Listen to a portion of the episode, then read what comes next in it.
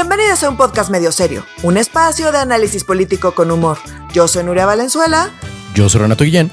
Y yo soy Oscar Mendoza. Comenzamos. Hoy vamos a hablar de cómo al Frente Amplio le dio, le dio hueva trabajar en domingo, de cómo hashtag es Claudia con proceso que es que democrático y de la ministra Pineapple Express defendiendo el presupuesto del Poder Judicial.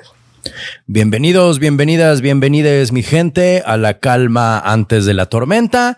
Este, la verdad es que esta semana nos costó un poquito de trabajo encontrar temas relevantes porque pues lo único que hay es que estamos a punto de conocer quién será oficialmente la próxima presidenta de México, porque eso es lo importante que va a ocurrir de aquí al próximo miércoles, la neta, o sea, no, no, no, no, no se me ocurre nada más este de, de peso político que pueda ocurrir los próximos días, pero el cómo, la verdad es que sí es un poquito, no decepcionante, no es que fuera así como, uy, qué, qué poco, nadie lo vio venir, ¿verdad? O sea, como nadie vio venir que de la, del Frente Amplio opositor que prometieron así participación ciudadana y que prometieron una elección acá súper completa el domingo. Ayer, anoche, miércoles, nos amanece. Bueno, hay que decir que desde el martes, Alito salió a decir, bueno, pues parece ser que Beatriz no le, no le, no la respaldan los números, ¿no? Y hoy, este, nos amanecimos con la noticia, más bien, anoche se nos confirmó que en efecto la candidata de facto del Frente Amplio opositor o el Frente Amplio por México, no sé, nos ponemos de acuerdo todavía cómo se llama. es Beatriz, ¿no? O sea, no va a haber elección, no, vamos a hacer nada. Digo Xochitl, Beatriz, perdón usted. me ganó. Disculpe, me equivoqué de. interno. No, me equivoqué de Huipil. Es este, eso fue un error. guerra de Huipiles. Guerra de Huipiles, en efecto. Pero sí, en efecto, la candidata será eh, Xochitl Galvez. Eh, resulta al final que Andrés Manuel tenía razón, digo, eh, al final del día le dieron la razón el frente, el frente Amplio opositor. Si a alguien conviene esto que ha pasado es Andrés Manuel, perdón, y en general a Morena, este, ¿cómo la ven, mi gente? Pues sí, la verdad, muy decepcionante, ¿no? A mí sí me decepcionó, la verdad. Y además siento que Renato está muy sesgado, o sea, porque... ¿Por qué? Dijo que lo más importante, la próxima presidente de México, que le rompiste el corazón a los naranjas. Ay, por Dios. Primero tendrían que tener corazón. Segundo, tendrían que tener oportunidad. Tercero, no, no es cierto. Este. Pero este es un podcast medio serio y tenemos que darle oportunidad también a los medios serios. O sea, es cierto, es cierto, es cierto, se me olvidó. Pero sí es interesante el, o sea, como uno, Beatriz creció un chingo, nadie lo vio venir, creció un chingo. Y, pero definitivamente no, lo, no le dio tiempo a alcanzar a Xochitl. Y ya llevaba Lito varios días diciendo eh, que ellos se van a ir con el candidato, la con la candidata que más favorecieran las encuestas. Y resulta que ayer ya decidieron mandar a la chingada. Bueno, todavía no es oficial, pero es súper claro que ya mandaron a la chingada su proceso de consulta del próximo domingo, porque recordemos que el Frente Amplio por México o el opositor, como lo quieren llamar, eh, habían convocado para este domingo, 3 eh, de septiembre, estaban convocados 2.3 millones de ciudadanos que se habían, que habían dado su firma para apoyar a las candidatas y los candidatos. Se iban a instalar 1.160 centros de consulta y 2.500 mesas receptoras de votos. Esa iba a ser la manera y iba a ser una boleta con dos nombres porque ya habían declinado todos. Eh, bueno, y a otros los habían bajado como a Mancera y, Cabeza de Vaca. Eh, pero solo iba a ser con dos fotos, la de Xochitl y la de Beatriz, y eso es lo que se iba a votar el domingo, además de las encuestas que se estaban levantando durante esta semana. Pero ahí hay varias teorías. Una de las teorías que dicen por qué decidieron irse por encuesta más a la morena, este, en vez de por esta consulta, porque recordemos que morena es también encuesta, o sea, como la encuesta no es Claudia, la encuesta es Marcelo. Ahí nada más, o sea, la presión de que no era una u otra, sino que originalmente su proceso, que es que súper innovador y súper acá, era 50% las encuestas que ya ah, se llevaron a cabo y que no se iban a revelar hasta el fin de semana y el otro 50% era la consulta que iba a ser el domingo. Correcto. Entonces ya nomás pasé esa. Mientras que en Morena solamente era el tema de la, de la encuesta. Ajá, en Morena no hay voto directo porque son bien democráticos, ellos les gustan las encuestas, ¿no? Exacto. no se nos olvide la democracia de Morena. El Frente se había metido ahí como unas primarias ponderando, justo como lo está diciendo Nuria, y creo que sí es bien importante eso. Sin embargo, se rajaron y una de las teorías por las que se rajaron es o sea, del lado del PRI se escuchaba mucho que de los 2.3 millones de ciudadanos creen que se les habían colado muchos de Morena y que esos muchos de Morena podían inclinar la balanza hacia una candidata que no tenía posibilidades. O sea, como en este caso hacia Beatriz Paredes y que podían como darle un sesgo a esos 2.3. O sea, de esos 2.3 millones de personas que tenían miedo que por lo menos 500 mil personas eran morenistas y que los iban a movilizar como para desestabilizar esta elección y que saliera la, candidata menos probable, o sea, que, que tuviera menos probabilidades de ganar. Y eso, pues, o sea, porque hay varias teorías, ¿no? Esa es una, hay otra que es que traían un desmadre y pues ciertamente, o sea, en principio, porque todavía no dicen que pues ya, ya valió la consulta, aunque pues es evidente, pero bueno, o sea, faltan dos días y todavía no sabíamos dónde iban a poner las mesas, cómo iba a estar como todo el proceso, o sea, como que se ve que estaban teniendo problemas de organización y lo que dicen es que pues en efecto otro de los problemas era que pues sí tenían un mega desmadre, no tenían gente suficiente, no tenían listas las cosas y pues eso sí se estaba reflejando porque faltaba mucha información, o sea, no teníamos idea idea de, eh, de dónde iban a estar las mesas, cómo iba a funcionar, nada, ¿no? Y pues la verdad, para estar a dos días de la supuesta consulta, pues sí, eh, eso refleja los problemas de organización que en efecto tienen. Entonces creo que si tienes problemas de organización, o sea, de por sí falta, y la, la tercera, perdón, es que la gente no iba a ir a votar. Entonces, si tienes problemas de organización, pues es difícil que vaya la gente a votar. Y si la gente que va a votar, pues son los acarreados de Morena o los infiltrados, pues de Morena para eh, voltear la balanza, pues lo que les daba miedo era que saliera todo mal organizado, que tuvieran muchas críticas por la mala organización y que encima de todo ganara Beatriz Paredes en, en esa consulta, ¿no? Entonces, yo creo que de estas tres teorías, pues siento que las tres tienen algo de cierto. Digamos 33% de verdad cada una. Ajá. Qué bonito. y sobre la segunda teoría también había mucho el miedo de que no fueran a votar o que, que estuviera inflado el padrón y como estaba inflado el padrón, en realidad no iba a haber muchos votos. O sea, mm. por eso sí, o sea, como podían inclinarla hacia la, perdedora, que es la teoría uno, o no ir, que es la teoría dos. Y también estaba el tema de un miedo de cómo se iba a ver ante la opinión pública la campaña de desprestigio de Morena diciendo de, ah, solo fueron a votar 300 mil personas en todo el país o solo fueron a votar 500 mil personas. O sea, como que se dudaba, se dudaba como de la capacidad real de movilización. O sea, con, con esa risa lo estaba tomando, estamos tomando estas teorías. No se preocupen. Es que está muy chistoso. O sea, es un cachiruleo maravilloso. Imagínate que Morena dice: es que solo votaron 300 mil y 150 eran de nosotros. Así, O sea, sí está demasiado. Y sobre eso, o sea, es como la magia de la narrativa, porque Andrés Manuel o sea, como la historia que contaría en la narrativa grandota del domingo sería solo fueron a votar 300 mil, como si sus consultas populares a mano alzada fueran a, totalmente hubieran ido a votar más de 300 mil personas. Pero pues ya nadie se acuerda de eso. La consulta popular que se hizo. No, totalmente de acuerdo. Y después, o sea, como o sea, como la respuesta, bueno, un último punto, o sea, como cuál era la diferencia entre Xochitl y, Beatriz Paredes. Xochitl en la mayoría de las encuestas salía arriba de los 55 puntos y Paredes creció hasta los 42, casi 43 puntos. O sea, como la diferencia tampoco es tan grande. Entonces falta ver como qué es lo que también está negociando Beatriz. Ayer parte del desmadre del anuncio de, del PRI fue eh, que anunciaron una rueda de prensa, pero que se pospuso tres horas porque Beatriz al final dijo, ni ah, madres, yo no voy y no se apareció, así es. Y no salió en público. No, no ha salido no salió en público al inicio. Primero salió Alito con el discurso más pinche prista que se puedan imaginar y como si todavía tuvieran un chingo de poder a decir que los 32 comités estatales, los 2.450 directivos municipales y, y, los 90 mil seccionales del PRI van con Xochitl porque Xochitl es la mejor opción y que no hay que, y aquí hay que ser pragmáticos y no, aquí hay que apoyar a la que más pueden. Y a la par, Beatriz Paredes no estaba ahí. O sea, como no fue un acuerdo de unidad y Beatriz Paredes al ratito de que eso sucedió Salió a dar su propia conferencia de prensa, decir, reconozco que no me favorecen los números, bla, bla. O sea, como un buen discurso, como un buen discurso priista. Pero, o sea, es el PRI como controlando esta narrativa.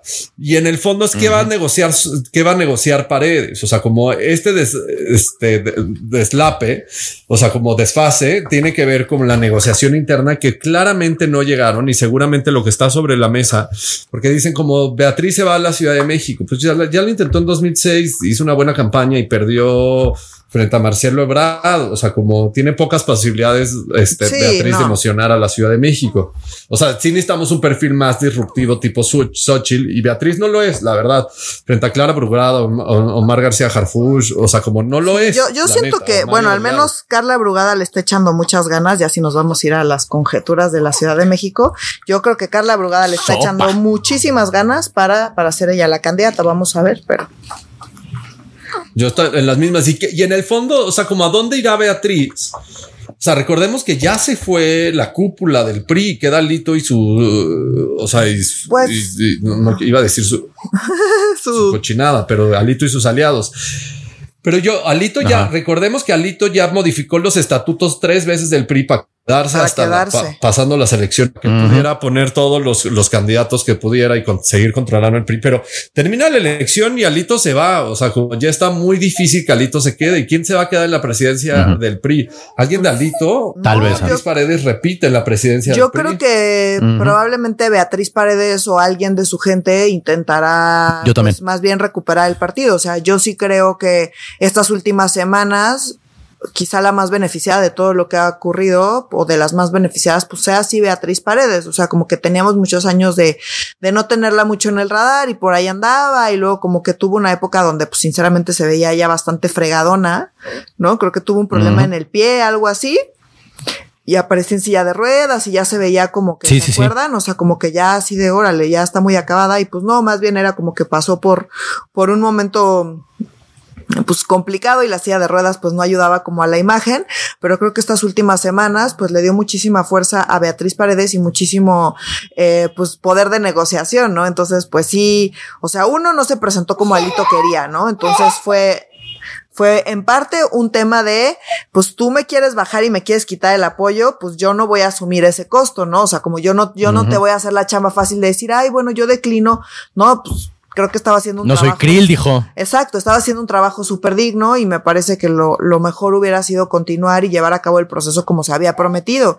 Y eso es como, pues ya, ya quien gane de ese proceso ya es la ganadora del proceso, ¿sabes? Ya no queda como, pues bien, quiere hacer eh, ver López Obrador y como bien decían ustedes al principio, pues le están dando toda la narrativa al presidente de ya se sabía, ni siquiera llevaron a cabo el proceso, la democracia les da igual. O sea, me parece que sí termina el Frente y Xochitl muy debilitadas. Pero Beatriz Paredes, pues sí termina como con un papel bastante digno, creció más de lo que esperábamos, como que mostró mucha más fuerza de la que, de la que se esperaba, y eso pues ella obviamente lo va a capitalizar. Entonces, eh, más allá de que no se presentó como Alito quería, pues ella tiene bastante poder como para poder meter gente y supongo que aprovechará eh, pues esta fuerza para intentar recuperar al partido de las garras de Alito, ¿no? O sea, yo creo que son unas garras tipo Freddy Krueger, las de Alito, by the way. Eh, por, cierto, pequeño chismecito. Este, doña Beatriz anda en silla de ruedas no porque esté enferma, sino porque chocó. Chocó en 2020 o 2021 y algo ahí le quedó medio chueco, no terminó de, soldar. algo así, sí, sí, sí. O sea, no, pero, o sea, pero pues bueno, no teníamos como que tanta información y de repente nomás la veíamos aparecer ahí en la silla de ruedas y era como, pues órale, quién sabe qué, qué le pasó. Eh, pero pues ya se veía bastante, pues bastante acabadona, pues, pero me parece que, que pues la imagen que ha dado estas últimas semanas ha sido bastante buena y que es algo que ella obviamente va a capitalizar políticamente, eh, pues, pues en todo el país, eh, no, ninguna. Intentará pues recuperar, insisto, el, el PRI yo creo que es lo que. y en cada entrevista que daba con ese mendigo bastón, yo decía, madre, se lo va a agarrar a bastonazos. O sea, me encantaría. Yo pagaría mucho dinero por ver así un celebrity deathmatch entre Beatriz Paredes y Alito, donde Beatriz lo agarre al cabrón así a bastonazos. Me encantaría. Sería un gran espectáculo. fuera de la planación de este podcast, que esto tiene como un componente claramente de, de género que vergonzoso, o sea, como, como ahora el discurso fácil de decir como esta es la contienda de las mujeres hacia la presidencia y hacia las gubernaturas, porque ellas son las que va a ganar. Pero ustedes vean la estructura de las cúpulas, quien decide, o sea, quién anunció las candidaturas, pues las presidencias de los partidos de PRI, PAN y PRD y quién las tiene, pues las tienen hombres. Y cuando ven la estructura de esos partidos, o sea, cuando me empieza a bajar hombres, hombres, o sea, es un club de Toby eligiendo a las mujeres y diciéndole que le dan un chingo de poder a las mujeres. Y, a mí, lo, o sea, como me parece un discurso súper chafa, como en pro de la agenda y en contra de la agenda. O sea, porque creen que, o sea, como componer una mujer en el puesto, ya sucedieron las mejores políticas en, tema de género. Y en realidad ahí seguramente tú traes los datos, Nuri. O sea, como el tenemos la primera legislatura con paridad de género, completamente cierto, con mayoría de mujeres, completamente cierto. Eso implicó mejores políticas públicas, mejores leyes, o que se legisló con, con perspectiva de género. No, de hecho hubo varios retrocesos. Entonces, pues es justo, como dices, es el mejor ejemplo de que poner mujeres no te garantiza nada. Entonces, pues sí, me parece como bastante de cajita de cereal, ¿no? Su, su lema este es tiempo de las mujeres, entonces pone ahí una mujer a que haga lo que yo quiero que se haga. Entonces, pues no, eso ese no es el punto. Entonces, el decir, insisto, de cajita de cereal es tiempo de las mujeres y nada más ir y poner una mujer ahí a que ponga su cara y ya creer que ya hiciste, eh, le diste palomita al renglón de eh, igualdad de género, pues sí me parece bastante, eh, bastante trágico. Y es lo que están haciendo. Por eso como me molesta tanto escuchar a Claudia decir es tiempo de las mujeres. Es como, pues no, es tiempo de que tu nombre te ponga a ti, ¿no? O sea, como que, que no has mostrado hacer absolutamente nada por, pues el tema, o sea, y, toda la agenda de género. Entonces, pues sinceramente, eh, sí me parece insultante, insultante que lo utilicen de esa manera y que sí salga un alito a decir es tiempo de las mujeres, ¿no? O que en realidad cualquiera, porque ahorita están poniendo candidatas mujeres en parte porque les, obliga la ley y el tribunal, ¿no? Y en parte porque pues está de moda, insisto, el lema de cajita de cereal que en realidad en nada eh, se ha traducido en mejores políticas públicas para verdaderamente eh, atender el problema de desigualdad, ¿no? Totalmente. Y es súper jodido porque ver los informes del web o de organismos internacionales y justo México aparece como manera de indicadores en esta administración como de los países que más tienen paridad de género en la administración pública. O sea, le ganamos un montón de países europeos como si eso nos, nos diera como políticas con perspectiva de género o se juzgara con, o se, con género, ¿no? Entonces creo que eso es una de las grandes falacias y también me estresa mucho otra de las cosas que he estado escuchando esta semana que ya ven este desmadre de MC, este, que quieren ir solos y el emperador Dante, este, que quiere decidir exactamente cómo, cómo debe de ser. En parte de eso, lo que están poniendo y que lo más seguro es que sea Samuel porque Colosio no quiere y que él quiere nada más reelegirse en la presidencia municipal porque no le da. Y saben que es un candidato de chocolate, que es un candidato para perder y para ganar elecciones locales. Entonces, alguien que están empezando a barajear que no estaba, o sea, como no estaba entre las posibilidades de MC es Patricia Mercado, porque esta es la contienda de las mujeres. Entonces, Patricia Mercado, que es un gran perfil, una mujer hiper preparada, que ha avanzado la agenda progresista, la agenda de género. Ella sí, para que veas, ha hecho cosas por la agenda de género. ella, y, y ella sí tiene una trayectoria en la socialdemocracia, o sea, en el socialismo democrático de décadas en este país. Totalmente de acuerdo y que dirías como es un perfil chingón y que qué bueno que va a estar de nuevo en la carrera presidencial. Como Pero no, ella ya dijo que ella quiere la senaduría, que ella quiere seguir siendo senadora y que ella no le interesa la presidencial. Ella ya pues lo Por ahí dicen en las cúpulas de, de, Movimiento Ciudadano que para que la contienda esta pareja y que sean puras mujeres, están barajeando a Patricia Mercado para ponerla ahí para quemarla porque es la es el tiempo de las mujeres y a mí sí me súper enchila como o sea, tú no puedes minimizar el trabajo de un perfil como, como Patricia Mercado, decir, pues le incluye porque es el tiempo de las mujeres. No, no mames, le incluyes porque se la ha ganado. Claro. Es un, o, sea, como es un honor que alguien como Patricia Mercado esté en, en, en la contienda. Y perdón, pero Patricia Mercado aporta mucho más a este país y a la agenda de género desde el Senado que en una, en una campaña fallida a la presidencia que nada más va, a servir para dividir el voto, porque ese voto sí se lo divide a Xochitl. Es más, Xochitl eh, presume todo el tiempo su cercanía precisamente con Patricia Mercado. Son amigas, han tenido muchísimas agendas juntas, o sea, eh, ellas han realizado trabajo juntas por mucho tiempo en el Senado. Y, es, o sea, como ya este discurso a mí me parece vacío, me parece vergonzoso, o sea, como, y si eso avanzara, es como poner un candidato LGBT más y con eso en automático la agenda LGBT más va, o sea, como va a avanzar en este país, no es cierto. O sea, como son pocos los candidatos que son abiertamente gays en los procesos electorales y los que son, en realidad lo llevan como a un tema de visibilizar la causa, más no en ampliar la agenda de derechos. Y eso, o sea, y si tú vas a avanzar, la, o sea, como la agenda de género, la agenda de diversidad, la agenda de igualdad, pues pasa por juzgar con esa perspectiva, no solo por visibilizar lo que está sucediendo. Claudia ha demostrado en N número de ocasiones que, o sea, la agenda de género no es lo que a ella le mueve. Xochitl, o sea, como siento que no es su fortaleza, o sea, siento que cree en la agenda, más no es su fortaleza, pero tampoco, o sea, desde la alcaldía o en su momento delegación Miguel Hidalgo tampoco había tanto que hacer, o sea, como desde ese puesto de poder. Así es.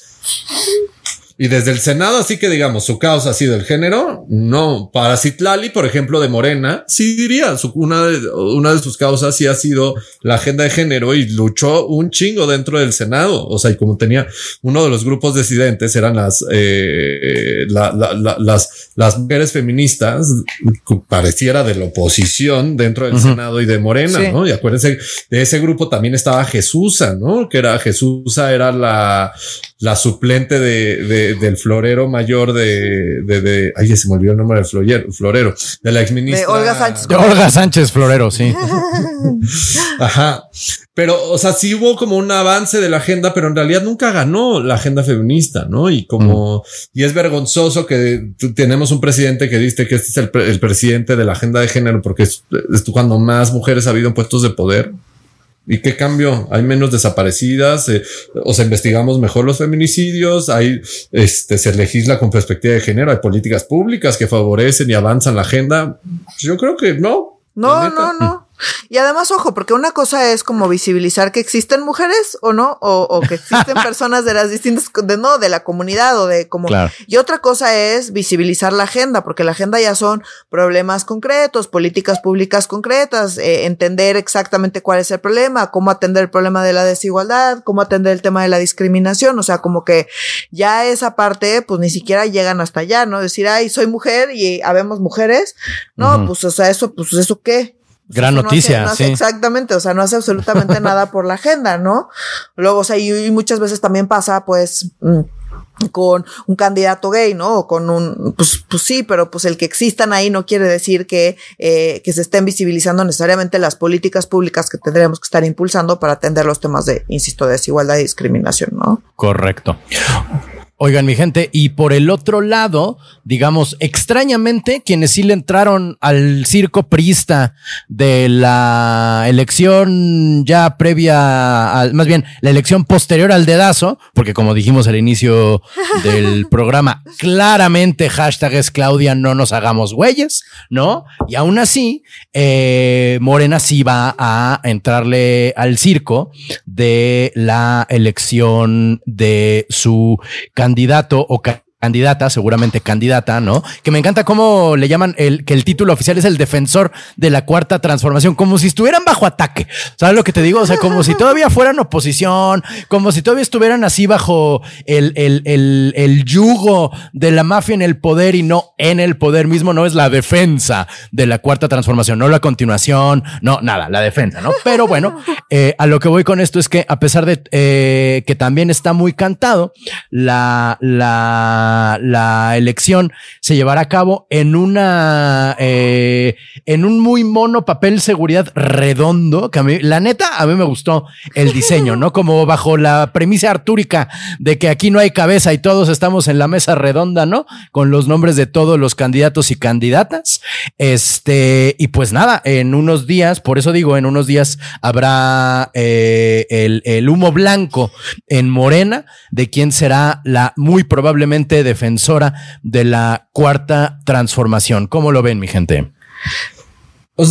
es importante aclarar, como el Morena se fue por un proceso que no es democrático. O sea, como la selección, la selección del candidato, la candidata, obviamente, hashtag es Claudia. Es a través de una encuesta. O sea, todo es a través de una encuesta. No hay participación directa, no hay democracia directa en esto. O sea, como o sea, Andrés Manuel sale a criticar hoy en la mañanera, decir como gané la apuesta, obviamente era Xochitl, se negaron a la democracia directa y la mamada. Pues Morena fueron los primeros que establecieron un proceso que no era de democracia directa, sino a través de encuestas. Y hemos contado, bueno, tal vez no, porque tuvimos un periodo de vacaciones, pero cómo fue el, todo el periodo dentro de, de, de Morena, de cómo se eligieron las casas encuestadoras y todo esto. Al final se está intentando como que sea lo más, comillas, comillas, democrático posible, pero al final del día es un muestreo representativo de, de, la, de los militantes de, de, Morena y de los simpatizantes de Morena los que van a decidir. Segundo, la encuesta se empezó a levantar el día, el, el, día miércoles de esta semana y vamos a conocer los resultados el miércoles de la próxima semana. Y Marcelo Ebrard ha estado como diciendo que este proceso está un tanto jodido, ¿no? O sea, como que no le va a favorecer y que de nuevo es el Estado favoreciendo a Claudio y lo ha dicho muchas veces de manera muy educada y como tranquilita. Pero el día de ayer, eh, Marcelo sí salió a decir que está muy preocupado porque obviamente está muy difícil que ganan por el gran desorden en el levantamiento de la encuesta eh, y que Malu Michen y Marta Delgado, que son como sus representantes, las que están viendo con el Consejo de, de Morena, el, uh -huh. este, el, toda esta parte de como línea, línea interno de Morena, el cómo, cómo resolver esto, de, que no estén sesgados, que los muestreos estén bien hechos y que estén bien ponderados. Entonces hay como un tema técnico, pero al final del día, la, la, gran queja de Marcelo Ebrard es que desde el Estado, desde la Federación y desde los estados morenistas se le ha dado muchísimo apoyo a Claudia a través de acarreos y de recursos. Y que sí es cierto, o sea, como sí lo hemos visto, el nivel de presencia de Claudia en el país es impresionante. Como también diría parte el de Marcelo, pero Marcelo pues también se está haciendo el puritano, pero con Claudia pues sí tiene un aparato del Estado que le está, le está funcionando. O sea, como los, los, ¿cómo se llaman? Los, ¿cómo se llaman los de la nación? Los servidores, servidores. de cuando los siervos de la nación, cuando van y ya está súper documentado, hacen una encuesta, o sea, como hablan de los programas sociales y recuerdan que es Claudia, o sea, como si hay un montonal de pruebas o de funcionarios públicos pidiendo que lleven a, a los eventos de Claudia y después Claudia reportando que gastó cuatro millones de pesos en todo este proceso y muy interesante, sí, como que el estudio que sacó Proceso y que también sacó Latinos, que uh -huh. literal fue como cuántos cuesta un vuelo comercial a Tabasco, a Chihuahua, cuántas giras hicieron, no sé qué. Latinos uh -huh. calcula que el costo de Claudia Sheinbaum de su campaña, de su pre pre campañas, después de como 33 millones de pesos y no de 40. Uh -huh. Y supongamos que Loret de Mola es una mierda de persona y su medio es una mierda de medio de comunicación. Restémosle un 40%, un 30%. O sea, sigue gastando un chingo más de los 4 millones de pesos reportados. ¿Cuánto costó su cierre de campaña? Pero también uh -huh. puedo decir lo mismo de Marcelo Ebrard. O sea, como su cierre espectacular sí, en la Arena México, como si fuera un superestrella. ¿Cuánto creen que cuesta rentar la Arena México? 100 mil un pesos, chingo. 200 mil pesos. No, no sí. Yo trabajé con alguien que la rentaba y es un chingo de lana. Sí, sí, sí. Cuesta sí. millones de pesos, eh. cuesta millones. Y el audio y sonido de la Arena México, ¿cuánto cuesta? Porque Marcelo cerró el domingo pasado en la Arena México en un mega evento, muy a la gringa, muy bonito su uh -huh. pinche evento, güey, pero pues también salió en más de los pinches 5 millones de pesos que, que podían Seguro. gastar internamente, ¿no? Entonces, ¿Qué es lo que va a salir? O sea, como yo le puedo meter lana que, o sea, como va a salir que es Claudia. Y pues la verdad a mí me, o sea, como, no sé, me produce sentimientos encontrados como es todo este proceso de campañas adelantadas porque siento que es un desperdicio estúpido de recursos y que también falta un montonal para la elección de junio y, o sea, como nada está cantado todavía. No, porque pues como dices, son pre-campañas. O sea, lo, quizá lo que me emociona es que no, ya pre, vamos. Pre-campaña, esta no es pre-campaña. Bueno, pero, o sea, para efectos prácticos va a haber pre-campañas y va a haber campañas y la campaña empieza la próxima semana. Por cierto, les va a sorprender muchísimo esta noticia, pero se cancela la consulta del frente del domingo. Ah, ya oficialmente, ya, oficialmente. se canceló. Ya salió, ah, mira oficial. tú qué cosa. Están súper wow. sorprendidos, yo sé. Yo sí, sé. no, no, no, no, no manches. Hasta Stevie Wonder lo vio venir. Mira, pensé que nos iban a molestar en cancelarlo oficialmente. O sea, ya oficialmente fue. Ok. Sí, sí, ah, bueno. ya, ya oficialmente fue. Y pues bueno, pues sí, me, o sea, porque la otra simulación estaba todavía más triste que todo, o sea, que, que las simulaciones de las que hemos estado hablando, ¿no? Pero bueno, al menos, o sea, sí hay que darle a Morena que, insisto, pues le están haciendo al cuento, al más, del mejor estilo perista, le están haciendo a, al proceso, como se definió y con errores y problemas y lo que sea, pero pues nadie les puede decir que no eh, hicieron el esfuerzo por eh, llevar a cabo el, el mecanismo que determinaron desde Morena que iban a llevar a cabo para eh, designar esa candidatura, ¿no? Entonces, como que eso sí nadie se los quita y al frente sí, lo cual pues sí les resta legitimidad. Es como, pues yo como voy a confiar en que lo que dicen que van a hacer y cómo dicen que van a funcionar las cosas, en realidad van a ser así, ¿no? O sea, como que pues, no cómo podemos confiar si nos la cambian a la mitad y si Alito termina tomando decisiones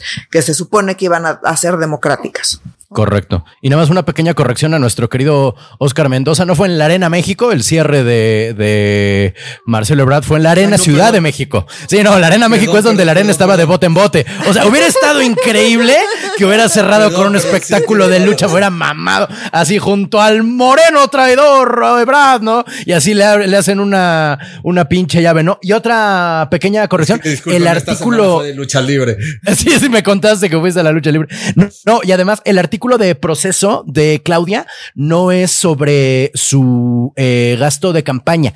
Está más gacho todavía porque este de lo que habla el artículo de proceso es de los eh, el dinero que no entregó o que no ha entregado a los damnificados del sismo del 19 de septiembre. Dice aquí, eh, falta solo el 28.9% del total a cubrir eh, de, la, de los eh, edificios que se iban a, a, regresar son los que se han regresado y reconstruido. Pues, o sea, a pesar de que, que, de que los afectados por el sismo eran así como la promesa de campaña y que todo parecía, todo lo que Claudia trabajó por que se le quitara esa ese sino, pues valió gorro porque salió un artículo de proceso justamente diciendo que no, que no ha, que no, que las personas afectadas, este, siguen siendo afectadas por los estragos del terrible temblor que tuvimos aquí en la Ciudad de México y Obviamente esto le chocó a la candidata, al, digo, perdón, a la precandidata de Morena Claudia. Disculpen, me adelanté tres días. de la 4T. De la 4T, en efecto. Este, el, el, artículo de proceso. Ah, y ella así diciendo como, ay, cómo ha caído la calidad de esta revista. Yo que conocí al doctor, este, eh, iba a decir al doctor Sheinbaum, al doctor Scherer. Yo que fui voluntaria repartiendo esta revista cuando el gobierno no permite, así de llori, llori, chilli, chilli, este, pero no refutó nada de lo dicho, solo dijo que mal que hayan caído en esta terrible calidad cuando pues no hay diferencia entre estos artículos y los que se daban cuando ella lo repartía para que el gobierno no hiciera nada al respecto. ¿Sabes lo que te digo? O sea, no hay, no hay, no hay una, no hay un cambio evidente entre esos artículos y los nuevos, ¿no? Yo sé que es muy, muy, muy terrible para Tuna también. Ella está protestando ante los cambios de veleta de Claudia Sheinbaum ante la revista Proceso, que la neta sigue siendo una gran revista de, investigación periodística. Pues sí, o sea, lo único que cambia es quién es el partido en el poder. Totalmente. ¿No?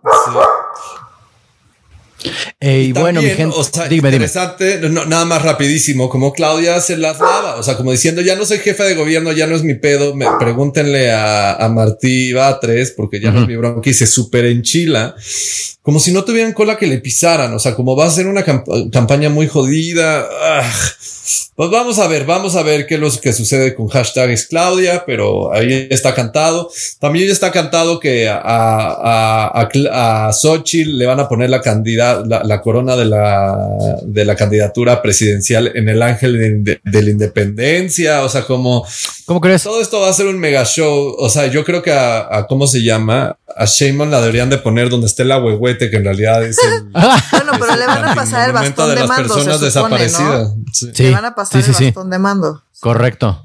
En el evento del Zócalo de, en el que va a estar Yatsira y, ¿quién más va a ir?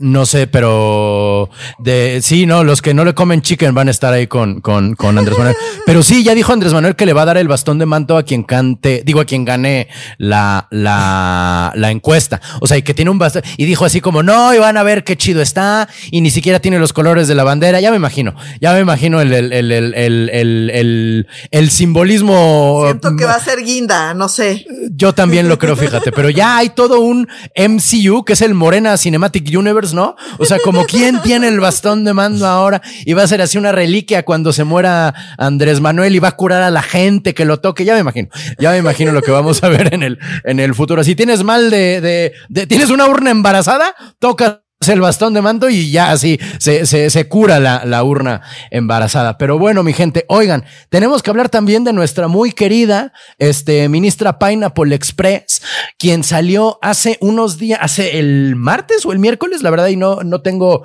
exactamente la fecha de qué fue, de cuándo fue, pero salió a defender el, al Poder Judicial este, del recorte presupuestal que les están haciendo que se ve bastante severo. O sea, como si el INE se sentía este eh, austero.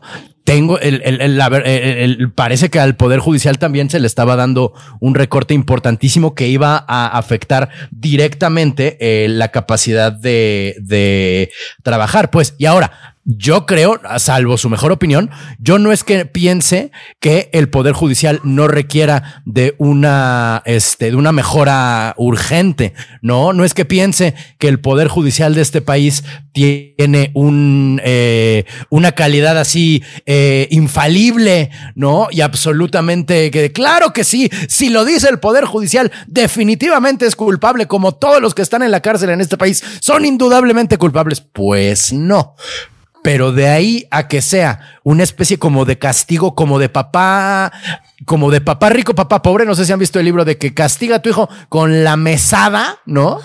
Este, como que así se siente, ¿no? Como de si no te portas, si te sigues portando mal, te voy a, entrar a meter a escuela de gobierno, ¿no? Como que ese tipo de, de castigo se siente ante el Poder Judicial, como que no, no, no es realmente un ahorro lo que hay detrás de la, más bien no es la razón detrás del el recorte al Poder Judicial, el ahorro, porque coño, le están dando muchísimo más dinero a la Sedena, ¿verdad? Este, sino que es un castigo por no hacer lo que se le, lo que se le ordena desde presidencia. No sé cómo lo ven ustedes, mi gente. Ahora, o sea, aquí hay que decir que esto es una, pues, amenaza, ¿no? Porque todavía no está el, el, el, el proyecto de presupuesto. Correcto. Entonces, pues es una amenaza y pues más bien, pues es es esta pelea entre poderes, ¿no? Donde Correcto. pues sabemos perfectamente que el ejecutivo actual pues está en un abierto enfrentamiento con el Poder Judicial y particularmente con eh, la ministra Pineapple. Express, ¿no?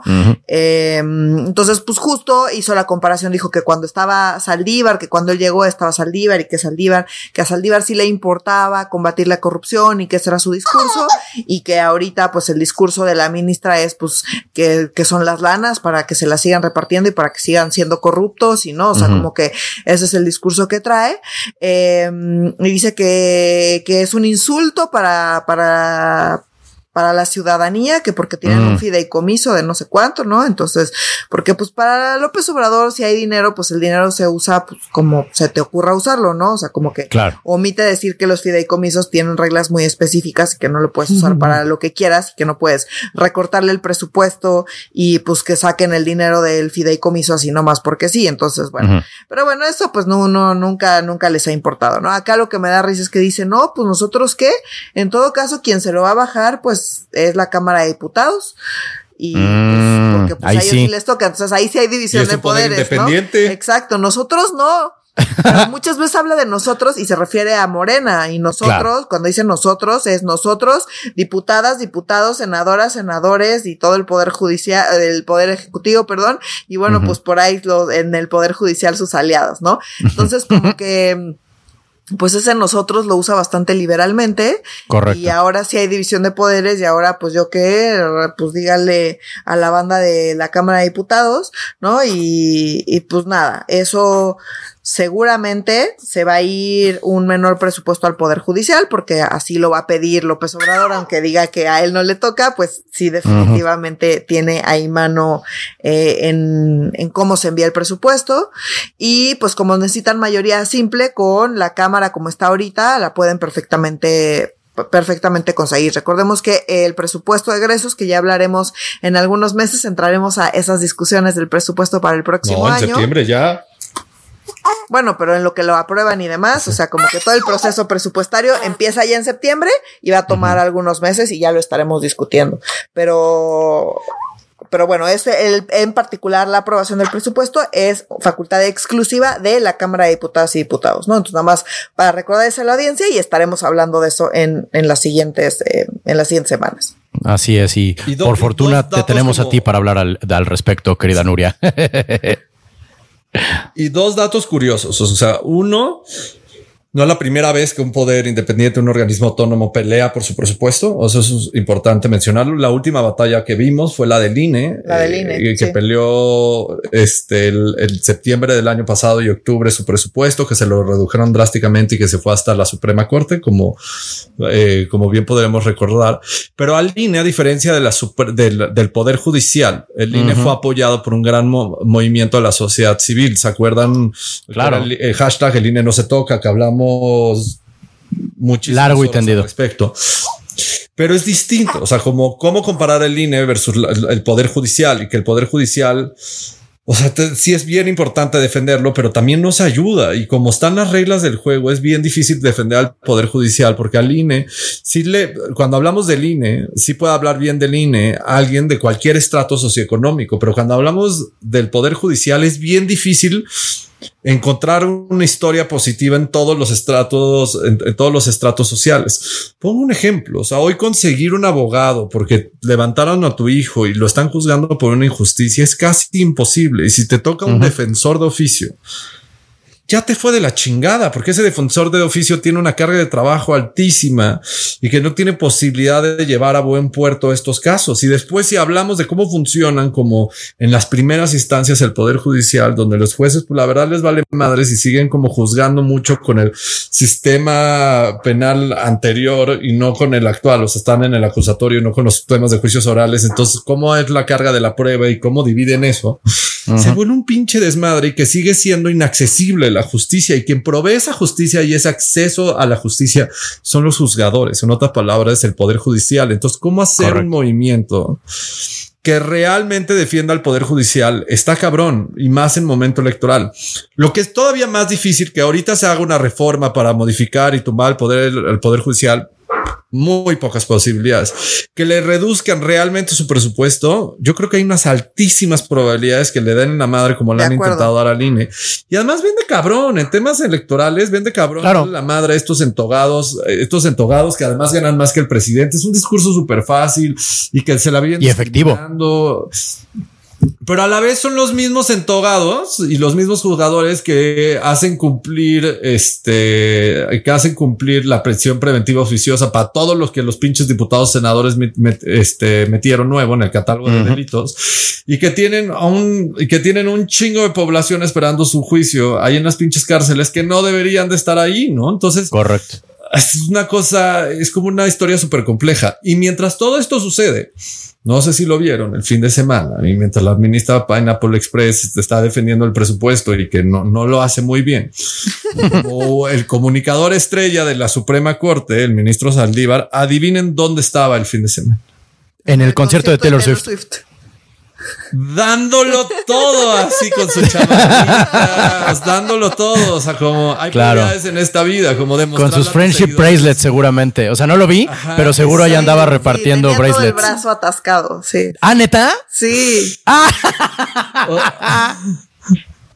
Wow. O sea, mientras eso sucede en el Poder Judicial, tenemos al ministro Saldívar que pagó miles y miles y miles de pesos por ir a ver a Taylor Swift o le regalaron su boletito. Pero bueno, o sea, como a mí me parece muy chusco, como, o sea, mientras unos pelean su presupuesto, otros ya están viviendo. Gastándoselo. Todo el mundo Swift. tiene derecho a, a entretenerse. Y dicen que fue un conciertazo, ¿eh? O sea, yo no soy así el más enterado de la música de Taylor Swift, pero todo el mundo salió así, pero afónico. Toda la gente que conozco que lo fue a ver salieron así diciendo, güey, los mejores 20 mil pesos invertidos en mi vida. Yo nada más conozco gente estafada que digo, ¿qué? De entrada que gastaste 14 mil pesos por un boleto, güey, qué chingados, güey. Pues los del. Sí, estuvo duro el. Tienes que democratizar también los shows. Los del paquete VIP, creo que fueron los estafados. Hubo varios, hubo varios. A mí, a mí, yo tengo el caso de un amigo que lo estafaron, pero así como en una reventas de cuenta de ay, tengo aquí los boletos de Taylor Swift y aquí está la prueba. Y a la mera hora, ¿cuál, güey? Así, puro, pura de árabe, literalmente. Estuvo bien, bueno, no literalmente, pero bien gacho lo que le, lo que le pasó a mucha, mucha, mucha banda. Y por cierto, así para futuras referencias de conciertos, el, carterismo de siempre, o sea, siempre en los conciertos masivos, el, la uña está cañona, pero es esta vez en Taylor Swift estuvo cabrón, pero cabrón, o sea, de, que vayan con, chaleco y cierre, valedores, porque los amigos de Roberto están con todo, con todo. Oye, y, Nuri, tienes toda la razón. Todo el mundo tiene derecho a divertirse y de esparcirse en su tiempo libre como se le antoje, gastar su salario como se le antoje. Pero, o sea, como yo lo decía más en el lugar. No, sí, no era este broma. disfruta la vida. O sea, no hay, o sea, la ministra Piña está defendiendo solita el presupuesto y haciendo el cabildeo para defender el presupuesto. Y cuando esto debería ser una voz unificada de todo el poder judicial y, lo, y, y sale sola porque la ministra Piña habla desde el Consejo de la Judicatura y desde, el, desde la Suprema Corte. Pero a la vez, yo sí esperaría que en esta fotografía y en esta lucha vieras a todos los ministros de la Suprema Corte, que veas a los del tribunal colegiado, como, o sea, sí, sí un poco lo que justo volviendo a hacer el paralelismo de, del INE, como vimos al INE contra la reforma electoral, ¿no? Todo el INE, independientemente de, ¿no? Porque pues sabemos que dentro del INE y dentro del Consejo General del INE, pues había unos más y menos aversos al, al, gobierno actual. Como sea, hubo una voz unificada en contra de la reforma electoral, como más allá de los matices que puede haber dentro del Consejo General, y sí creo que en ese sentido esperaríamos ver lo mismo en el Poder Judicial, pero si alguien ha sido eh, clave en, en, esas divisiones dentro del Poder Judicial y en esos bandos dentro del Poder Judicial es ciertamente eh, Arturo Saldívar. Así es y que todavía controla parte del Poder Judicial y que tiene grupo dentro del Poder Judicial. Y, y, hagamos el símil, o sea, como si hemos visto en las últimas semanas a la consejera presidenta del INE impuesta por Morena, con lazos a Morena, peleando por su presupuesto, o sea, porque hizo acciones de dientes para afuera que no importan, como bajarse el suelo, o sea, para ella importa, pero en realidad lo saca de otras prerrogativas.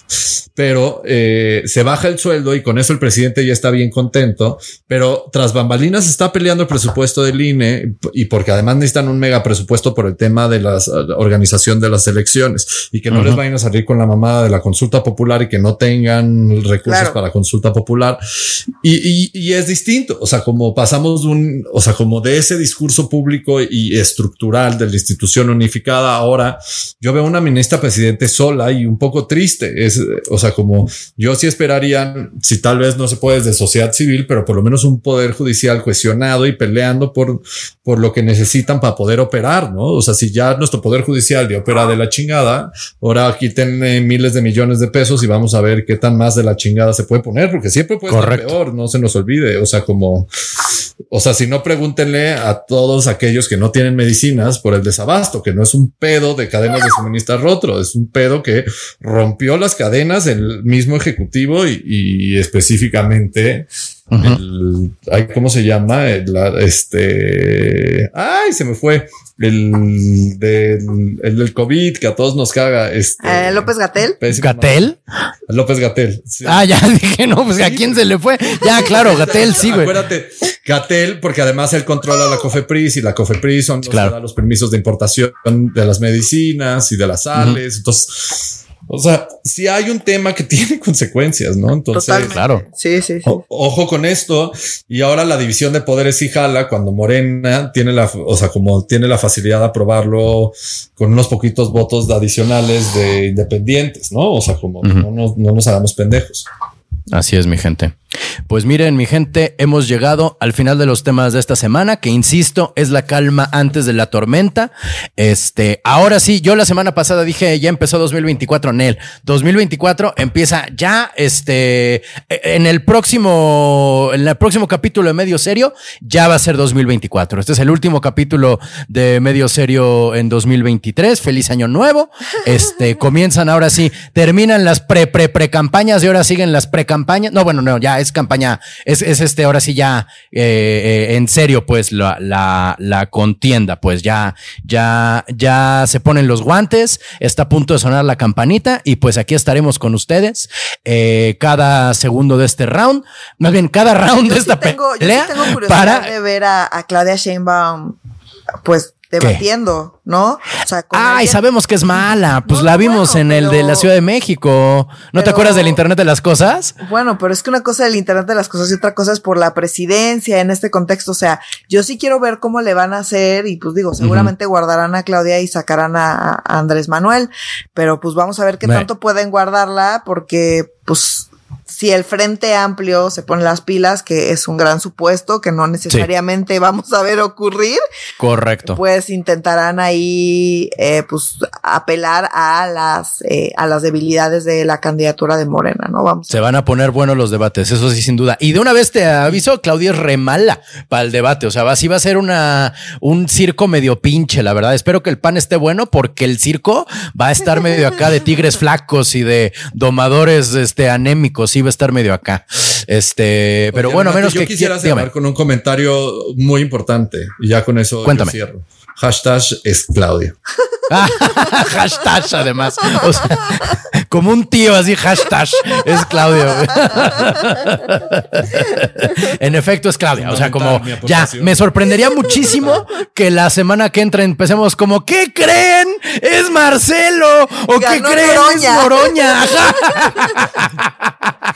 así de, así de, no tiene madre. La caricatura de Noroña no tiene madre. ¿eh? No, no, no. No sé si supieron, pero en la candidatura no van a entrevistar a quienes tengan un eh, un letrero de filiación a Morena. O sea, quien tenga un letrero de filiación a Morena, no lo van a entrevistar para, digo, no lo van a tomar en cuenta para la, la, la, la encuesta. Y, More, y Noroña brincó, oigan, yo les dije a los míos que lo pusieran en su puerta. Esto va directamente en contra mía. Y yo creo que también va directamente en contra de él. Pero bueno, no hablemos más de los, de los que no tienen oportunidad alguna de ser seleccionados. Ya no digan en la presidencial, en la de su colonia, ¿no? Este, ya nos escucharemos la próxima semana con ahora sí el 2024, eh, en, enero de 2024, que será en realidad septiembre de 2023. Así de, de extraños son los tiempos en la política de este país. Pero bueno, mi gente, eh, por favor manténganse en contacto con nosotros y entre ustedes a través de nuestras redes sociales que son... En Instagram estamos como arroba medio serio. En Facebook estamos como Facebook diagonal medio serio MX. Y en Twitter en arroba medio guion bajo serio y threads lo mismo. No, threads es, es, eh, arroba, medio serio. Así es, el threads, la nueva ya. ¡Ay! Seguimos diciendo Twitter, pero ya ni se llama Twitter. Ah, Hay que usar el, el adjetivo con el que se identifica. En X estamos. En X. qué horror en X, bueno, hinche Elon Musk. Bueno, en fin, eh, nos escuchamos la próxima semana, si nos lo permite el virus comunista. Eh, para Medio Serio, yo soy Renato Guillén. Yo soy Nuria Valenzuela. Y yo soy Oscar Mendoza. Adiós.